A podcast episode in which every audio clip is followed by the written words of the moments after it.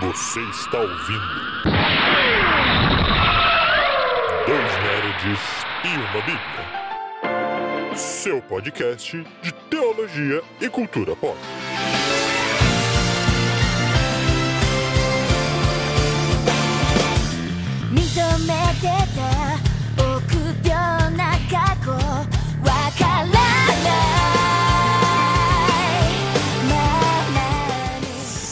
Sejam muito bem-vindos, meus amigos e minhas amigas, para o meu, o seu, o nosso, dois nerds e uma bíblia.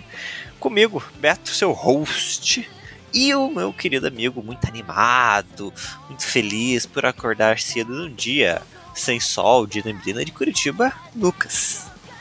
Ah, mas para falar de Bíblia e de teologia, a gente faz um esforço. A gente faz, tá certo. Bom dia, pessoal. Bom dia, amiguinho. Vamos falar um pouquinho aí sobre nossas nerdices teológicas. E hoje é um assunto bastante interessante. Nós vamos falar sobre alguns, algumas frases que você com certeza, com certeza, alguém que está ouvindo isso aqui falou isso aqui tá na Bíblia em algum momento da sua vida. E talvez quem disse para você que tá na sua Bíblia pode até ter sido, infelizmente, um pastor. Acontece. Acontece. Aí, nossa tarefa aqui hoje é a gente analisar, né? Se essas frases estão na Bíblia ou não. É, e tentar desmistificar algumas coisas que às vezes essas frases acabam construindo alguns misticismos, algumas Sim. tradições. E acho que o nosso papel aqui também no Dois Nerds uma Bíblia é ajudar nossa audiência, ajudar nossos ouvintes a interpretarem adequadamente a nossa Bíblia.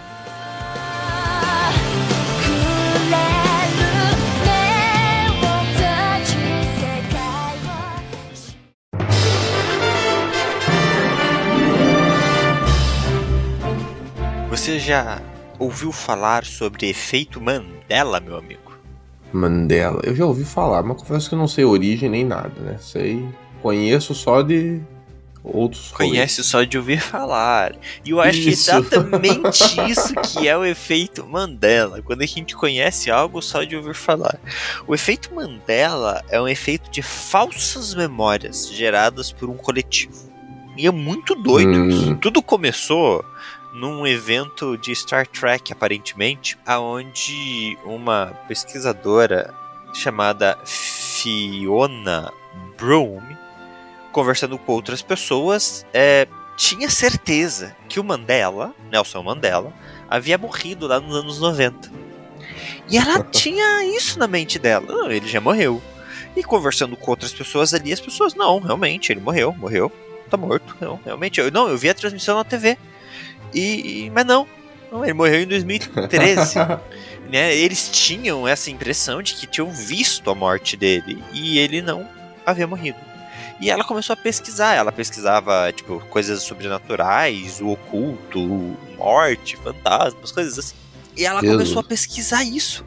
E aí você nasceu o efeito Mandela, que é um efeito de falsas memórias. Eu vou dar só alguns exemplos aqui rápidos da cultura pop.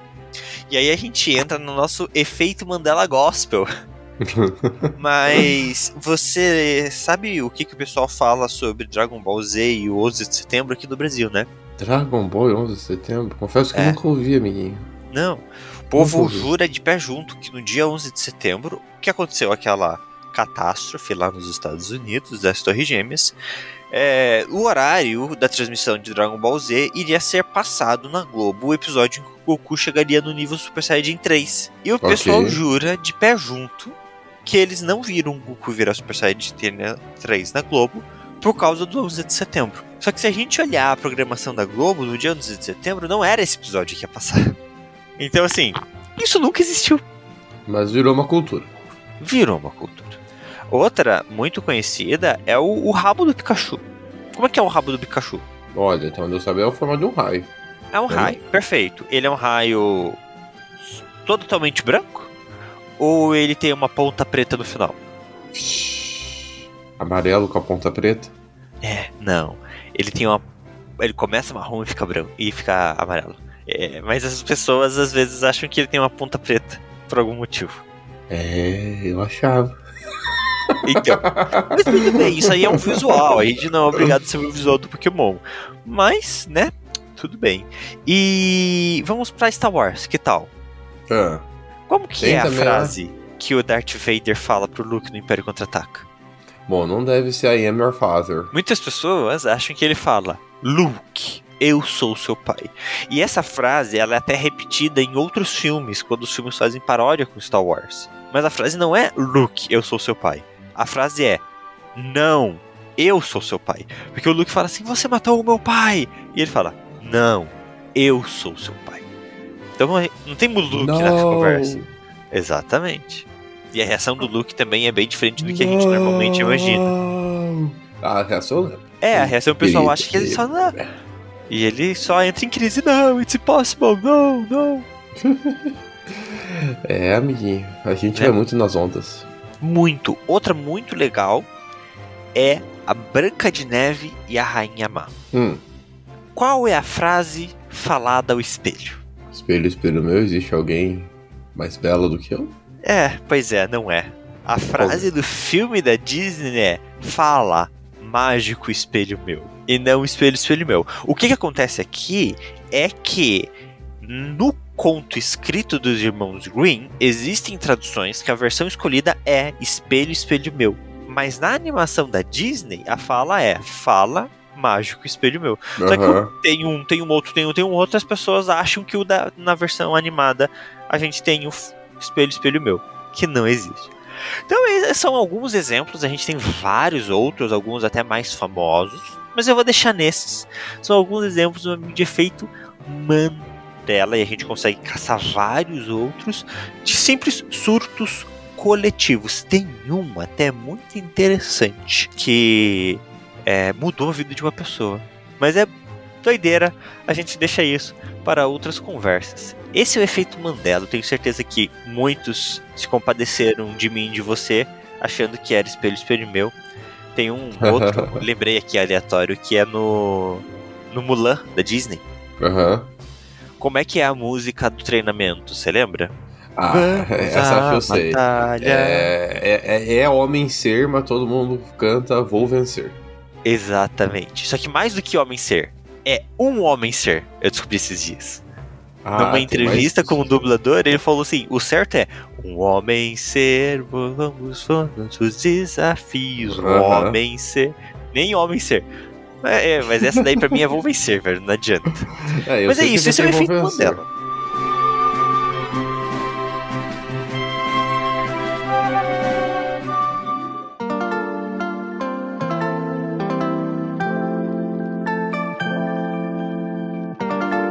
É interessante ver esse efeito Mandela, até já entrando, fazendo uma introdução aí no nosso meio gospel. A gente vai tratar aqui de textos bíblicos, mas a gente vê como as pessoas elas se deixam levar muito por influências e experiências. Parece que é uma necessidade de você integrar num grupo.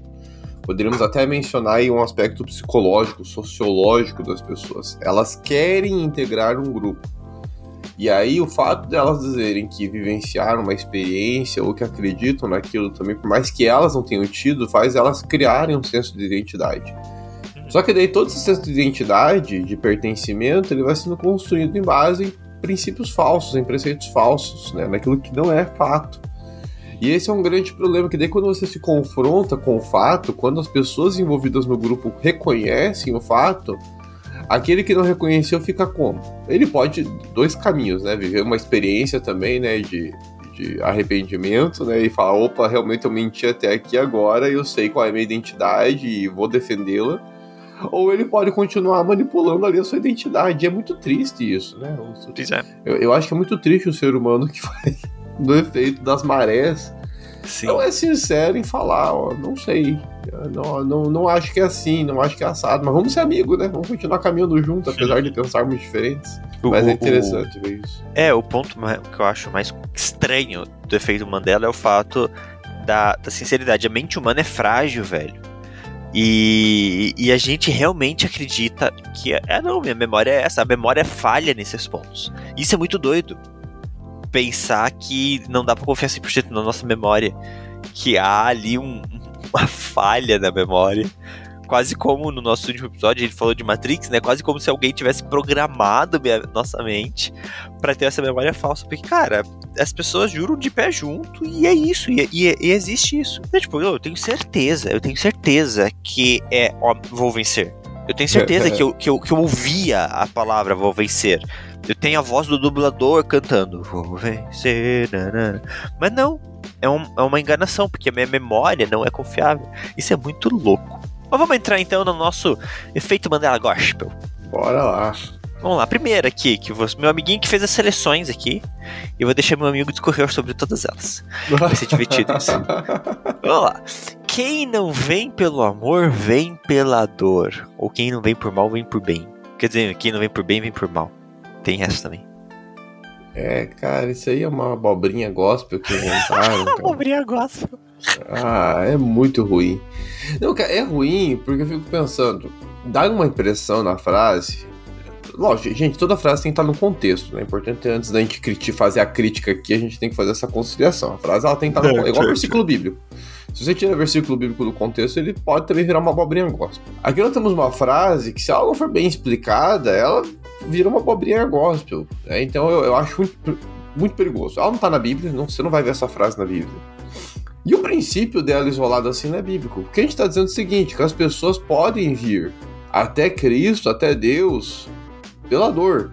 Só que precisamos lembrar que o que nos leva até Deus foi um ato de amor.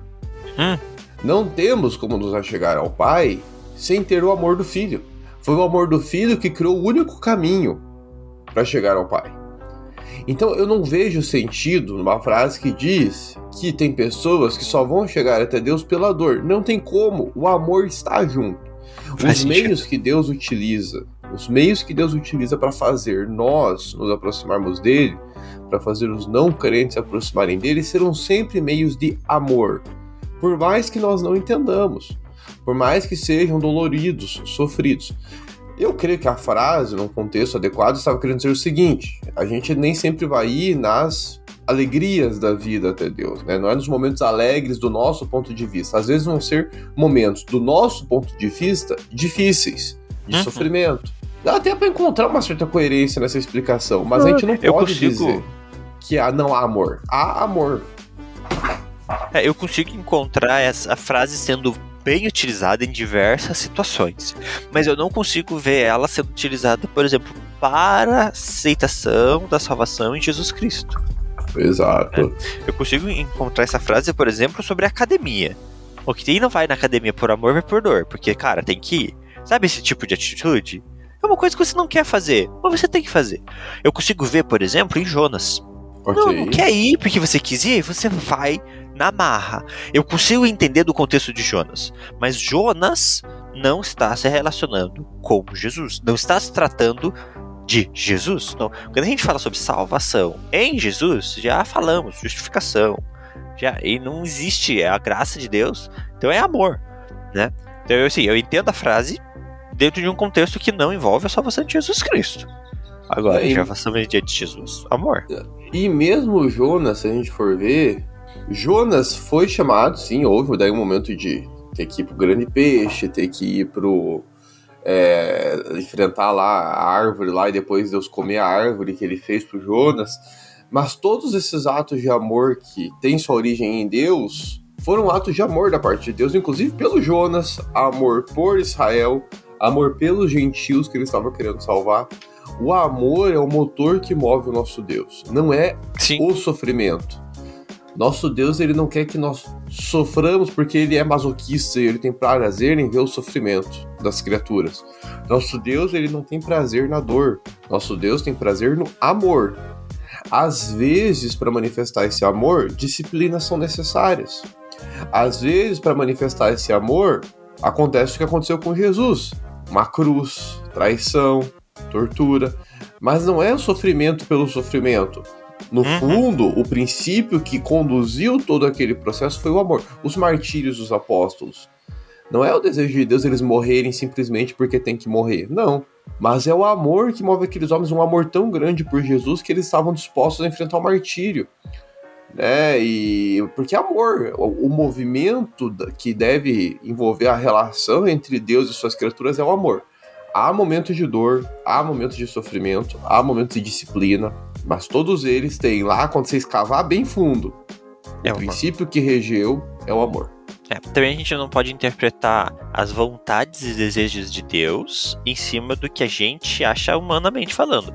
Ah, mas tá ruim para mim, tudo bem, mas o princípio por trás é o amor de Deus. Ele, você tá passando por um momento complicado, mas o amor de Deus tá ali, né? Uhum. Vai ser pro bem. Me preocupa, amiguinho, agora trazendo uma questão pastoral, né, na pregação. Me preocupa quando novamente, falamos do contexto já aqui, né? Mas sempre bom repetir para não ser mal entendido, né? No mundo da internet a gente pode ser mal entendido facilmente. É, tem contextos e contextos, sei que isso tem que ser levado em conta. Mas há uma preocupação pastoral da minha parte quando a gente coloca uma frase dessas em sermões e pregações, justamente por conta desses vários caminhos de interpretação que às vezes ela pode trilhar perigosos. E a gente perdeu o foco do amor. Gente, o amor é um princípio bíblico que tá do Gênesis ao Apocalipse. Deus é amor. Primeiro João nos ensina isso. Então, quando a gente usa uma frase como essa, a gente tem que ter muito zelo, muita cautela no nosso sermão, na nossa pregação, para a gente não deixar, deixar claro que Deus é amor e que o amor é o registro de tudo. Eu quero usar essa frase para alguma outra aplicação. Cuidado, zelo, cautela, para não falar abobrinha.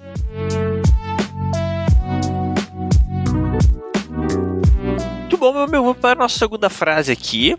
É, essa é maravilhosa, né? O cair é do homem, mas o levantar é de Deus. Ah, pelo amor de Deus, é outra faz coisa. Essa não faz sentido. Não faz nenhum sentido, né? É. cara. eu até fui atrás para tentar achar. Porque a frase em si não tá na Bíblia. Mas às vezes as frases não estão na Bíblia. Mas pode acontecer da frase ter uma inspiração hum. bíblica. É, às vezes essa frase é um genérico alternativo de alguma coisa bíblica. Né? Isso, então é uma. É, como que falam quando é coisa genérica? Tem um nome para isso. Mas enfim, é um, uma, uma asserção ali, virou um, um ditado popular que sintetiza a Bíblia. Mas essa frase, gente, eu não sei nem o que, que ela pode sintetizar. Eu até vi algumas pessoas associando com salmo, um salmo lá, um outro texto de provérbios. Mas ainda assim, eu acho uma frase muito perigosa. Porque dá uma ideia Primeiro, cair do quê? Cair do quê e se levantar do quê? Já tem uma na crise vida, aí. Na vida, né? Vai, vamos, vamos pra poesia, vamos pra poesia. Beleza. Quando as coisas estão errado, quando você erra, quando, né? Ou você quer que jogar no Batman lá. Por que, que caímos, Bruce? Para aprender a se levantar, papai.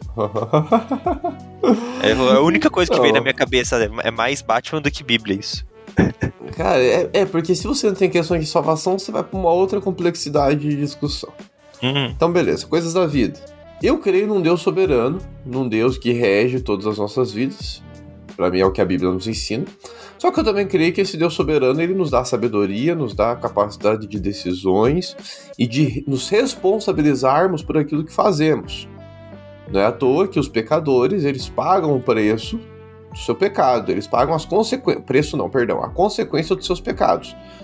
Né? Então, se eu cometo um mal contra alguém, a tendência é que essa pessoa vai ter uma dificuldade de relacionamento comigo. É a consequência. Né? Se eu roubo uma padaria, uma mercearia, a consequência, eu vou ser preso. Eu vou ter que pagar a pena né, que está prevista lá no Código Civil.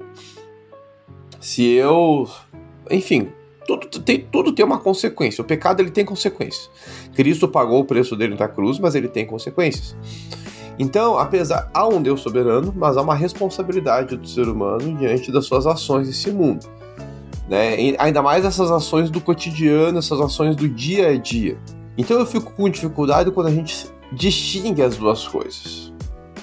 Que o cair, toda queda é do homem e todo levantar é de Deus. Porque eu entendo que quedas podem ser provocadas sim no nosso dia a dia por disciplinas da parte de Deus, por é, Deus estar quebrando nossa vontade, nosso ego em alguns momentos, e aí ele vai lá e nos derruba, mas também por consequências das nossas falhas, o que também pode acarretar nossas quedas no dia a dia.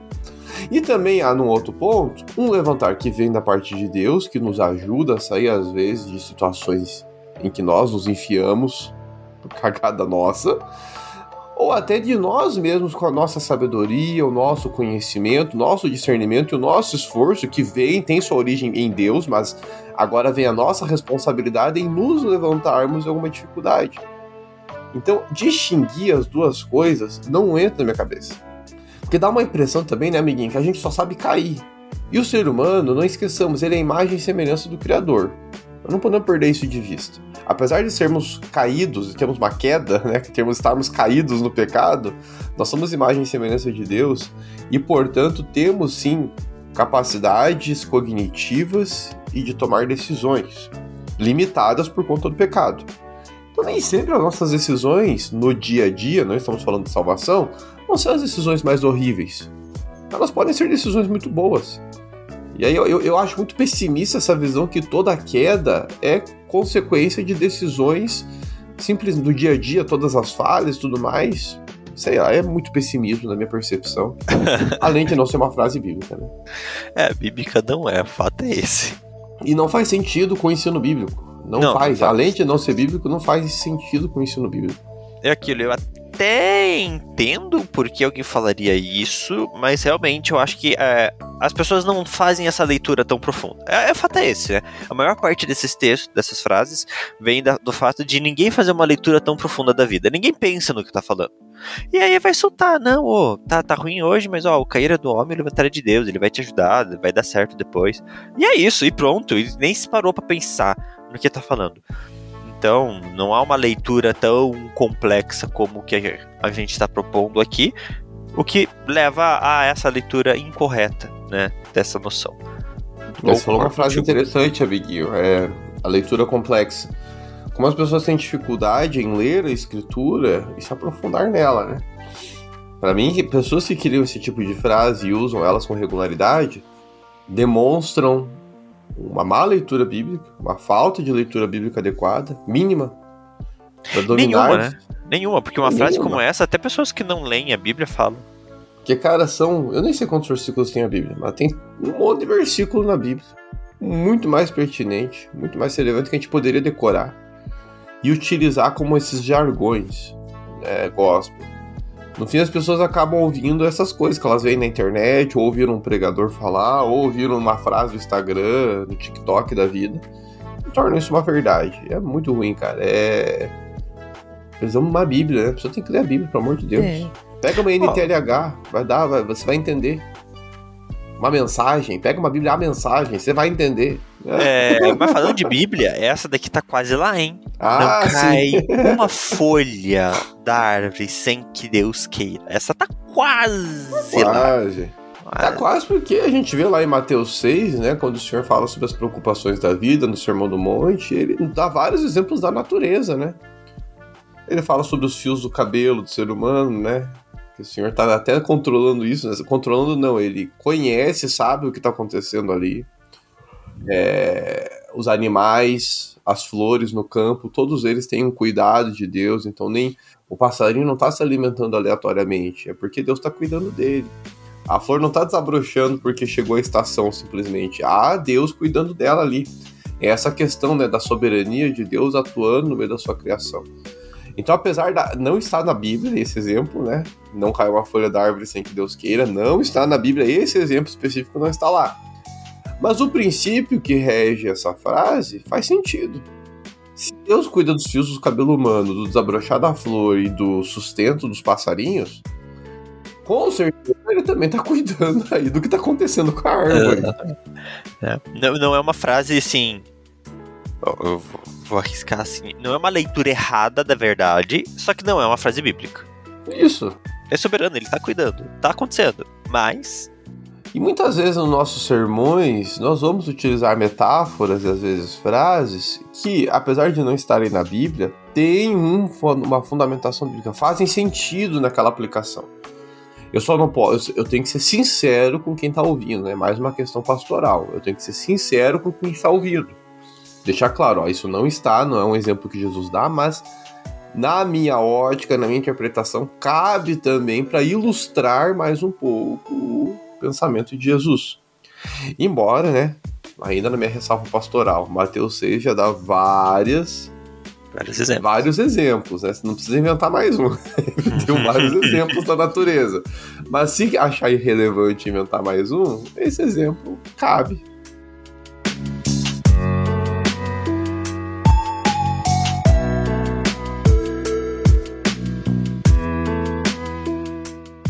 Vamos para o próximo. O próximo é, é, é curioso. O próximo você vai precisar de uns 10 minutos para falar. Mente vazia, oficina do diabo. Putz, e essa daí que é velha, hein? É, rapaz do céu, você é velha. Uhum. E eu acho que eu até já ouvi minha avó falando que essa frase bíblica. Certamente. Eu acho até que eu já ouvi, eu lembro dela falando alguma coisa assim, tá na Bíblia, mente vazia, oficina do diabo. E não tá na primeiro, Bíblia. Primeiro de oficina na época. Então, então é. Cara, é. É uma frase que depõe contra o ócio, né? Depõe contra você ficar postergando e tudo mais, até ser meio procrastinador, né? Acho que Jesus já tá. Jesus, se tivesse dito essa frase, já tava combatendo a procrastinação, mas ele não disse. Nem ele disse, nem Paulo nem disse, nem o apóstolo disse. Foi alguém aqui do Brasil, em algum momento aí da história brasileira, do cristianismo, que inventou essa. A frase que mais tende a se aproximar, a, os textos que mais tendem a se aproximar são todos aqueles que combatem a preguiça né? E, e, a própria ideia de, de ociosidade, Sim. que é, eu entendo que é uma preguiça mais específica, né? A preguiça é algo meio genérico, né? Tem um texto lá de Provérbios 6, por exemplo, que ensina, Provérbios 6, 6 a 11, que ensina os cristãos, os judeus, sobre ser como a formiga tá sempre ativa, né? Que não tá ali postergando serviço, jogando para frente, mas tá sempre trabalhando, tá sempre se prevenindo. Ah, não tenho nada para fazer agora, mas então vou me programar, vou me adiantar para aquilo que vai vir no futuro. Né? Então o inverno vai chegar em algum momento. Vou aproveitar que eu estou aqui mais tranquilo agora e vou tentar juntar comida, que vai chegar um momento em que vai ser difícil eu ter comida em casa. Então aí ele fala, vai ter, tem até a famosa frase, né? Vai ter com a formiga preguiçoso. Aprender com ela realmente. Mas tem um texto lá em 2 Tessalonicenses que esse é mais interessante, mas tem um contexto, né? E a gente não pode perder de vista o contexto das coisas, né? Porque lá em 2 Tessalonicenses 3.11, a carta de, Tessal de 2 Tessalonicenses, ela é voltada para uma... É... Não vou dizer correção, que daí dá uma ideia de que a primeira Tessalonicenses foi errada. Mas houve uma recepção um tanto quanto extremada à primeira carta de Tessalonicenses.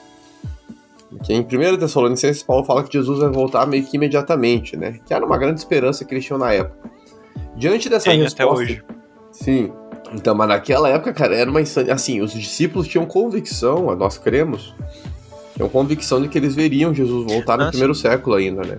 Com certeza. E havia um aí... imediatismo muito forte. Sim. E aí estamos aqui dois mil e dois mil anos depois aguardando ainda a volta de Jesus, né? Não que a gente não acredite mais nisso, a gente continua esperando, mas não foi tão imediato quanto os apóstolos pensavam. E a, a carta, a igreja de Tessalônica, quando recebe a 1 Tessalonicenses, eles ficam com a impressão de que Jesus vai voltar, tipo, semana que vem. E por conta disso, eles pararam de trabalhar, pararam de congregar, começaram a ficar só em casa. Afinal, Jesus vai voltar. Então por que, que eu vou trabalhar? Por que, que eu vou servir Roma? Por que, que eu vou ficar indo pro mercado fazer compra? Jesus vai voltar. É só esperar, é uma questão de espera. E aí a igreja foi então para esse extremismo, né? E aí Paulo manda a segunda Tessalonicense, fala, oh, gente, calma aí, né? não tem uma data, não é semana que vem, pode ser que demore até mais de um ano, então vocês precisam trabalhar, vocês têm que se sustentar por um ano, vocês têm que comprar comida, pode ser que não temos como saber o dia e a hora. E aí, nessa carta de 2 Tessalonicenses, né, no 3,11, Paulo então fala sobre o ócio, que foi algo que veio sobre a igreja, a igreja que não trabalha, né, a igreja que deixa de fazer esse exercício cívico.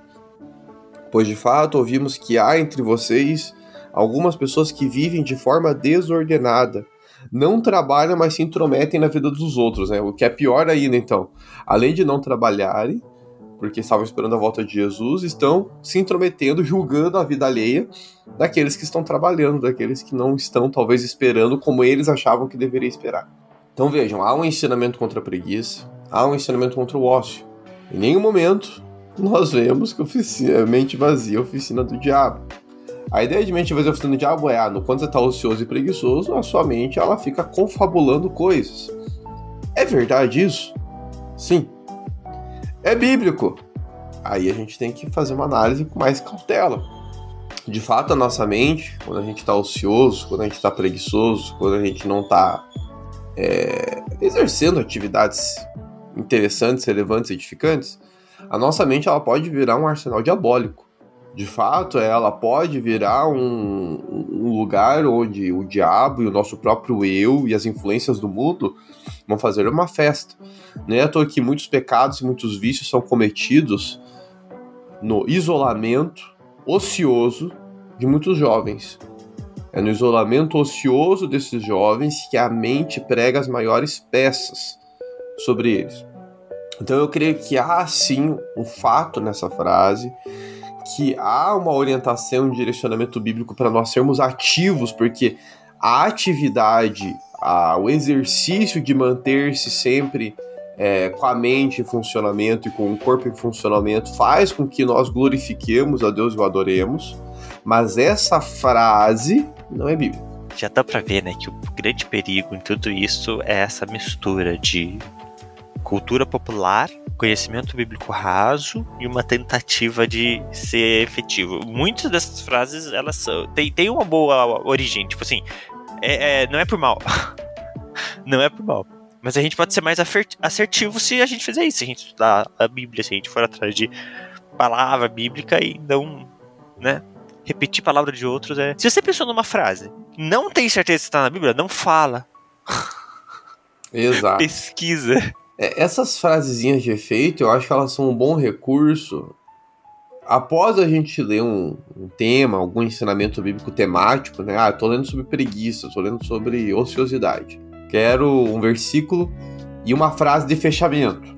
É. Queria ali um, uma síntese, né? Eu fico pensando que às vezes até o próprio pregador tá lá, tá falando, tá pregando, e aí ele solta a frase, porque no contexto da pregação faz todo sentido. E ele fala: Mas meu irmão, veja bem, meu irmão, a mente vazia é uma oficina do diabo. E ele solta essa. A frase de efeito, a pessoa nem tá prestando muita atenção na palavra, pegou, já era. Uhum. Vai se repetir. Às vezes acontece, não é nem por mal da parte dentro do pregador, de quem tá preparando. Não, não é mesmo. Outro muito interessante, meu amiguinho, dando continuidade aqui, é a palavra de Deus se renova a cada manhã. Poxa, essa é tão bonita. Ela se renovou hoje cedo quando a gente começou a nossas gravações. Ai, Jesus amado. Ai, o efeito Mandela é forte nessa frase. Ela é tão bonita. Há tanta verdade aqui, uma palavra que se renova. Olha que bonito. É, se fosse essa uma frase bíblica. Aqui houve uma deturpação bíblica radical, né? Deturpação, misericórdia. Lamentos, Lamentações 3:22, né? As misericórdias do Senhor são a causa de não sermos consumidos. Elas não têm fim, renovam-se a cada manhã. Porque se renova não é a palavra, mas é a misericórdia do Senhor. Aqui vale uma, algumas ressalvas, né? A gente tem que tomar cuidado com essa ideia da palavra de Deus se renova. Nós criamos aí uma, uma cultura cristã que, se ela não for bem ensinada, ela pode ser equivocadamente compreendida. A palavra de Deus, gente, tá fechada, tá completa. São 66 livros inspirados lá no passado, reconhecidos pela igreja no século IV que chegam até nós como palavra de Deus, como autoridade, última autoridade, única autoridade de fé e prática do cristão protestante. É, então nós temos uma convicção de que a palavra de Deus ela existe e ela está consolidada. Nós não acrescentamos nada a essa palavra. Nós também não tiramos nada dela. Nós aceitamos ela como ela é. Até semana passada, alguns textos do devocional que eu faço estavam conduzindo para cantares, né? Aí você fica pensando, meu Deus do céu, cantares, né? O que, o que, que eu vou tirar de aprendizado aqui na minha relação com Deus e Eita. tudo mais? É complicado, é um, é um texto tem. complicado. Não, tem. tem, mas é complicado, né? Mas conduziu, e eu, apesar de, ah, o que eu vou aprender com cantares, gente, meu papel como é, servo, como a, criatura né, submisso a essa palavra, não é ficar questionando ah, essa palavra serve ou não serve, mas é lê-la e deixar o Espírito falar realmente aquilo que está ali registrado, é isso. Então não, não há acréscimos a esta palavra nenhum. Agora, é fato que durante a nossa vida nós vamos ler várias vezes em nome de Jesus a Bíblia. Nós vamos ler várias vezes o mesmo texto. E conforme a nossa leitura ela vai acontecendo, não é que houve uma mudança na palavra, ela continua sendo a mesma. A frase não mudou. A frase é a mesma, o texto é o mesmo, o contexto em que ele foi escrito é o mesmo. Mas o contexto em que eu estou mudou. Uhum. Eu tenho mais conhecimento. Eu estou em outro momento da minha vida, talvez passando um momento de mais alegria ou um momento de mais tristeza. E aí aquela frase, ela pode ter uma compreensão no meu contexto Isso. diferente. É muito mais plausível eu me renovo, eu mudo do que a, a palavra de Deus. Perfeito. Então não é a palavra de Deus que se renova, mas é a minha compreensão diante dessa palavra. E glória a Deus se for a cada manhã. É, eu acho que n- n- não- eu não, não sei se chegaria nesse nível né, de- dela a cada manhã eu ser uma pessoa diferente. Se a gente muda, né? Mas a ponto de mudar a nossa leitura do texto bíblico, eu creio que carece até um tempo maior a forma como nós compreendemos o texto. Envolve muitas mudanças na nossa vida. Agora, fato é que a frase bíblica, o texto que o pessoal aqui utiliza para fundamentar isso aqui, é esse texto aqui das misericórdias. O foco aqui não é a palavra de Deus, é só as misericórdias. E ela sim se renova. Ah, aí é bíblico, sem dúvida nenhuma. Pensa, gente, nós cometemos pecado todo dia. Somos a criatura mais cagada da face dessa terra. A gente não vale um centavo. A gente peca todo dia. E mesmo assim, a misericórdia de Deus está ali disponível todo dia. Todo dia. né? Sem, sem falhar nenhum dia sequer. Ela, todo dia ela está se renovando, falando: vou ter mais um dia de compaixão daquele meu filho que está pecando. Pela milésima, décima, quinta vez Uhum. eu vou lá ter misericórdia dele. Eu vou lá cuidar dele. E vou lá, pelo meu espírito, tentar quebrantar aquele coração para ele se arrepender. Isso é misericórdia. Algo que nos falta, né? Não sei o quanto os seres humanos têm de misericórdia. Com certeza não chega nem aos pés do que Deus tem.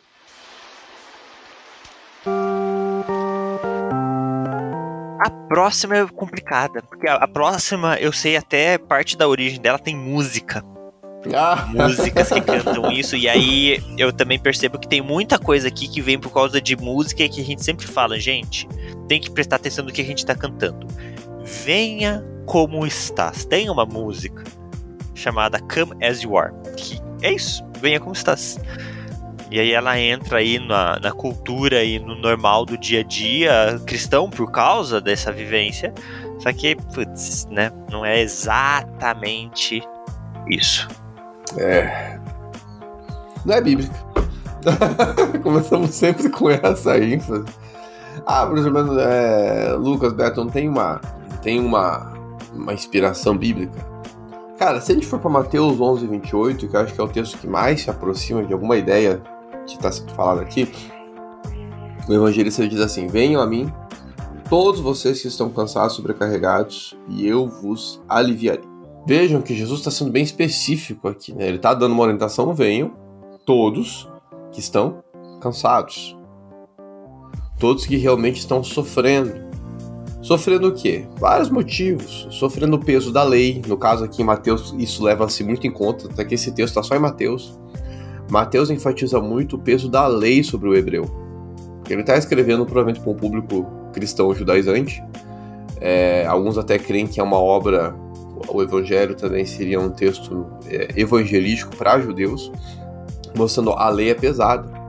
A lei é muito pesada tentar obedecê-la sem Cristo é difícil. Então venham a mim vocês que estão cansados. Tá difícil carregar a lei? Venha até Cristo. Ele vai aliviar o seu fardo. Né? Então é um direcionamento talvez então para quem está sofrendo o jugo da lei, para quem está sofrendo as consequências nefastas dessa vida, as consequências do pecado. Venham até mim, que eu vos aliviarei. Mas amiguinho, eu vejo muito que esse vir e isso é baseado em outras orientações bíblicas. Não dá pra gente pegar só esse texto de Mateus 11. Há outros direcionamentos bíblicos que vão é, se acrescentando a esse ato de vir do humano, que é a crença. É a crença genuína em Jesus Cristo, é uma fé transformadora em Jesus Cristo. E a fé transformadora de Jesus, ela vai transformar radicalmente o ser humano. Então não adianta só eu ir cansado até Cristo sem eu crer que Ele de fato é alguém que pode tirar o fardo dos meus ombros e transformar radicalmente a minha vida. Então não é simplesmente venha como estás a qualquer momento, em qualquer contexto, mesmo de, igual, quem se converte, tá, tá convertido já, tá convertido em Cristo Jesus. Não vai vir como está, já tem o conhecimento da palavra, não vem como tá não, vem com seu coração quebrantado, vem reconhecendo teu lugar, teu lugar de criatura e o lugar de Deus como criador. Venha com seu coração disposto a ouvir a palavra e o direcionamento de Deus. Vir como você está, às vezes, cheio de pecado, de orgulho, de arrogância, não, você está pecando. Não combata isso. Não venha como você está, combata isso. Me dá uma impressão que essa frase, às vezes, ela quer fugir da nossa responsabilidade cristã de combater o pecado e de buscar santificação. É, mas eu faço uma leitura mais leve dessa frase. Porque assim, partindo do princípio de alguém que acabou de receber o evangelho e, e, não sabe nada de nada, e essa pessoa acabou de passar por uma conversão, e ela não sabe o que é a vida, ela não sabe o que é Deus, ela não sabe nem quais das atitudes dela é pecado ou não. A mensagem de venha do jeito que você tá para a presença de Deus e você vai ser transformado. Essa mensagem ela é evangelística e ela atinge aquele coração que, putz, não, não faz ideia do que está acontecendo ainda. Né? Então, assim, eu, eu entendo esse venha como estás no sentido inicial do relacionamento de alguém com Deus. Mas, assim, é o inicial é o primeiro chamar. Por quê? Porque a partir do segundo dia que você tá na presença de Deus, cara, você já vai estar tá se transformando e aí você já não é mais aquela mesma pessoa. Eu, eu consigo entender essa frase nesse contexto, entende? Mas eu realmente não vejo que é uma base bíblica para essa frase. Não, uma não construção acho. bíblica pra essa frase. Não, mas eu entendo que do jeito que você tá, pecador, falho, errado, você pode vir à presença de Deus que ele vai te aceitar e ele vai te transformar. E a partir do momento que ele te transforma, aí é nova criatura, aí você não volta mais do jeito que você é. Eu consigo entender dessa forma. Isso. Uma leitura mais leve. É, não pode permanecer, gente. Cristão não pode ficar. Cristão não pode ficar em cima dessa tipo de frase. Isso. Porque isso. foge a nossa responsabilidade de sermos santos. Essa responsabilidade é nossa. É, a, a Bíblia nos chama para sermos santos. Sabe quem gosta dessa música? É. Nirvana, né?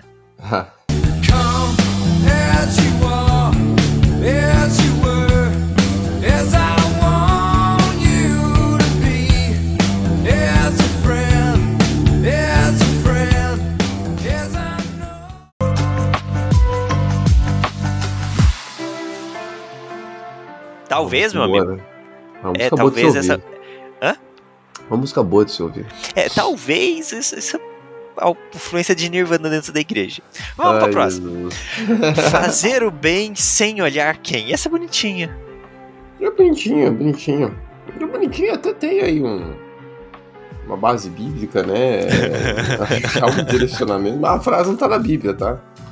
A frase não tá na Bíblia, mas tem ali um fundamento, Gálatas 6,9, né? A lei da seme... a famosa lei da semeadura, que a gente, muita igreja aí, quem é crente aí já há um tempo, já deve ter ouvido em algum momento essa frase na sua igreja, né? A lei da semeadura. Lá em Gálatas 6,9, né? Não nos cansemos de fazer o bem, porque no tempo certo faremos a colheita, se não desanimarmos. Né? Então é a lei da semeadura. Se eu planto coisas más, eu vou colher coisas más. Se eu planto coisas boas, eu vou colher coisas boas. É um princípio até lógico, é bíblico e lógico, né? É, tudo que a gente faz de bom para alguém, que a gente faz de bom nesse mundo, na natureza, a tendência, há uma tendência em termos de um retorno e coisas também positivas e tudo mais. Quando a gente faz coisas negativas, há uma tendência em colhermos coisas negativas. Nem sempre essa regra é seguida, lembre-se, o mundo é um mundo caído, né? Então, às vezes a gente vai fazer o bem por alguém e a pessoa vai lá e não Até vai fazer o bem em volta, né? Nossa herança não está na terra, então ah, a gente perfeito. faz o bem, mas a nossa herança divina, ela está garantida e é sempre para ela que a gente tem que olhar. É sempre nela que a gente tem que pautar as nossas atitudes. Perfeito. É, há, uma lei de semeadura, mas a gente tem que ter ciência que às vezes a colheita não vai ser nessa vida. É, isso aí. Perfeito. Mas é uma, é uma mas é uma frase legal, assim, ó. Fazer o bem sem. É, porque tem, tem que fazer mesmo. Eu acho que ela também se mistura muito com aquela, assim, né? Amar os seus inimigos. Também dá para pegar. Vem dessa verdade. Cara, a gente tem que fazer o bem para todo mundo, amar todo mundo. Sim, e, e entra até na questão do você não fica julgando quem é a pessoa que está ajudando, você faz o bem simplesmente. E também você não se preocupa se as pessoas estão olhando, né? Jesus também ensina isso, né? Várias vezes que Jesus fala sobre praticar o bem e tudo mais, inclusive em âmbitos espirituais, né? A questão da esmola, questão do jejum, questão da oração. Sigilo, faz isso em secreto. Ninguém precisa saber. Você não precisa ficar selecionando quem você está orando e não precisa ficar disseminando para o mundo. Então há essa preocupação aí na descrição do fazer o bem. Eu acho que é uma frase legal, há um ensino bíblico por trás dela, não vejo nenhuma crise. Só não é bíblica, a frase não é bíblica. É, de outras apresentadas aqui, essa passou. Tá Passa, aceita. passa, passa. Agora a próxima não passa. E, meu amigo, a última, a última é legal. A última aqui que a gente traz, minha gente, essa. Eu, eu tenho certeza que eu já vi algum desenho, alguma ilustração da Bíblia. Que Paulo caiu do cavalo. É, daí nós vamos pro texto. E cadê o cavalo? Cadê o cavalo? É, Morreu. Cadê o cavalo? Tem Cara, é. E eu tenho certeza que eu já pintei também alguma coisa na minha, na minha educação infantil de Paulo caído do cavalo. Mas até tá escrito aqui, né, no capítulo 9, que diz ali que eles estão a caminho, né, de, é, de Damasco. Eles foram mandados pelos caras da sinagoga. Enquanto seguia pelo caminho, ao aproximar-se de Damasco, subitamente uma luz do céu brilhou ao seu redor e ele caiu por terra e ouviu uma voz que lhe dizia. Ele não caiu do cavalo, ele caiu por terra, né? E aqui nós temos aí um, uma questão mais hermenêutica, né? Acho que tudo que a gente falou aqui é a mais simplesinha, né? Que na verdade é uma leitura apressada que a gente faz do texto. Entra talvez naquilo que o Beto até comentou, os efeitos mandala da cultura pop, né? A gente lê rápido, eu acho que a gente até tem cristão que lê esse texto várias vezes, só que não atenta aos detalhes. E aí, quando alguém fala, ah, Paulo caiu do cavalo, isso não é o detalhe que a pessoa guardou da história. Ela guardou outras informações mais relevantes, né? Né? Ela guardou a informação da. Espero eu, né? Eu conheço muita gente, pelo menos, que faz isso. Guardou a informação da conversão, né? Paulo ali tendo encontro com Jesus, se arrependendo dos seus pecados e tudo mais, sendo uma nova pessoa e tudo. Lindo, maravilhoso, legal. Mas não tem cavalo. Então, quando a gente faz uma leitura mais atenta do texto, a gente não tem cavalo ali. Aí vem meus alertas, de novo, tô aqui dando alguns para o pregador. Uhum. O pregador é uma pessoa que tem que estar atento ao texto. O não teólogo, a pessoa que está na nossa igreja, ele pode focar na mensagem principal e esquecer que Paulo não caiu do cavalo. Tá tudo bem, não tem problema. Isso não vai afetar a compreensão do texto, né? De Atos 9. Se tem cavalo ou não, não vai mudar a mensagem central. Mas o pregador já é complicado. E o pregador dizer que houve queda do cavalo, quer dizer que o pregador nem leu o texto de Atos 9 com atenção.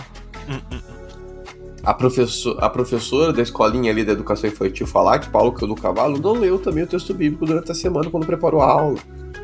Ô, não fala mal das tia da escolinha, Ah, mas, mas é velho, eu tenho certeza que muitos dessas que a gente aí viveu, que a gente conheceu, é por causa da tia da escolinha. Tias das escolinhas, a gente ama vocês. Não, Vocês são cara, eu amo extremamente muito, importantes. amo muito elas, mas é inegável que elas leram com muita pressa o texto. Assim, se isso tem até na escola, né? Se tem coisa que a gente aprende na escola que depois a gente vai ver e, tipo, gente, não tem nada a ver, eu aprendi errado. Porque é, acontece na escolinha também né, da igreja, faz parte. Sim, Mas uma coisa muito interessante, e eu passo aqui para minha frase de conclusão, se você me permite, é. e todas essas frases são evitadas com uma dedicação de leitura bíblica. Nenhuma dessas frases aqui expostas por nós poderia ser comparada em versões bíblicas. Não é uma questão de ah não, é que na versão bíblica que eu leio está escrito de tal forma. Não, isso, isso não existe. É, todas essas frases, elas são frases erradas. São frases de cunho popular que não fazem sentido por causa de uma falta de atenção, por causa de se deixar levar pelos outros, por causa de uma mistura de informações. O efeito Mandela ele funciona muito pautado na mistura de informações. Ah, eu lembro de uma coisa parecida e daí se conecta com outra coisa, fica algo turvo na minha mente. Se a gente tem uma rotina de leitura bíblica, por exemplo, onde você realmente, aí sim, você renova a informação bíblica na sua mente a cada manhã, não vai ter espaço na sua mente para esse tipo de coisa.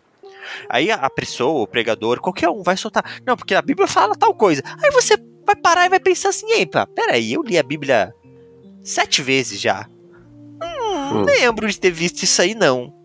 É, porque, cara, se você nunca leu a Bíblia, o pastor vai falar o que quiser e você vai tá, tá lá, eu não sei, nunca li.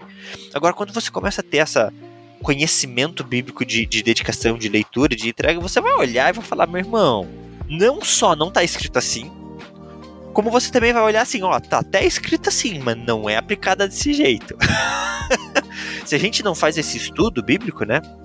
Não adianta. É, eu ratifico o que você fala também pra gente ir nessa, nessa conclusão final. Cara, o, a Bíblia tem tantos exemplos, tem tantas histórias. Eu, estava até falando em sala de aula esses tempos, né? A gente vê o Novo Testamento, que talvez seja mais abstrato, por trazer mais conceitos teológicos, né? Apesar de termos Atos, que é um livro histórico, então tem vários exemplos ali que a gente pode utilizar. E às vezes Paulo nos dá o privilégio de nas cartas dele também ter algum um ou outro exemplo mais narrativo. Mas, cara, olha como Deus é, se preocupou em dar uma palavra com tudo. Você tem o Novo Testamento que é mais conceitual, né, de trazer conceitos e aplicação desses conceitos na pregação, no evangelismo. E você tem as ilustrações no Antigo Testamento. Cara, nós temos um monte de livros históricos no Antigo Testamento. Né? Você tem ali de Josué a Esther, uma série de histórias Aí você tem o Pentateuco ainda, que também tem um monte de história, que você pode usar como ilustração, como exemplo, referências diversas durante a sua pregação. Veja, não, não sou contra a gente utilizar frases e exemplos fora da Bíblia. Veja, nós somos aqui teólogos, fãs da cultura pop. É lógico que usaremos, eu já usei várias vezes, nas nossas exposições a cultura pop também, como um exemplo aplicável daquilo que nós lemos na Bíblia. Mas eu acho muito complicado quando a gente realmente guarda mais a informação da cultura pop, a informação popular, do que a informação bíblica. Se nós tivéssemos um livro curto, pobre de conteúdo, é, tudo na base do mistério, eu até entenderia, mas nós temos 66 livros, uma densidade de conteúdo imensa. Uhum. É, então realmente nós precisamos voltarmos, voltar-nos para a Bíblia. Temos que fazer como os bereianos lá em Atos 17. Paulo foi lá, pregou para aquela igreja de Beré. O que, que os irmãos fizeram? Acreditaram em tudo que Paulo falou? De forma alguma, foram para as Escrituras. Pegaram o Antigo Testamento e foram ver. Faz sentido o que Paulo está falando? Porque assim, não é porque o cara veio com autoridade, com autoridade que nós vamos acreditar em tudo que ele está falando. Nossa autoridade é a Escritura. Então vamos para as escrituras. Elas vão me dizer se o que esse cara está falando tem coerência ou não. Nós, cristãos, temos hoje a Bíblia com 66 livros. Então vem alguém falando alguma coisa, pô, deixa ir para as escrituras. Eu acho louvável, eu tenho um aluno em sala de aula que eu falo às vezes as coisas. Quando ele fica encucado, ele, ele pergunta, né? Às vezes eu não consigo abrir todos os textos, ele pergunta. Senhor, qual que é o texto mesmo ali que eu não estou sabendo conseguir entender? ah, ele vai atrás. Tá certo. E tá certo.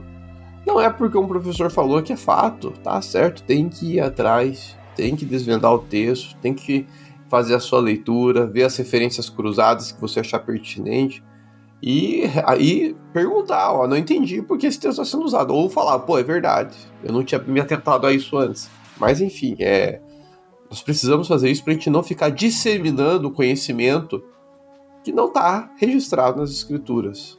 Né? Vamos procurar usar aquilo que está presente nela prima, prioritariamente e deixar as outras coisas, né, para outros momentos.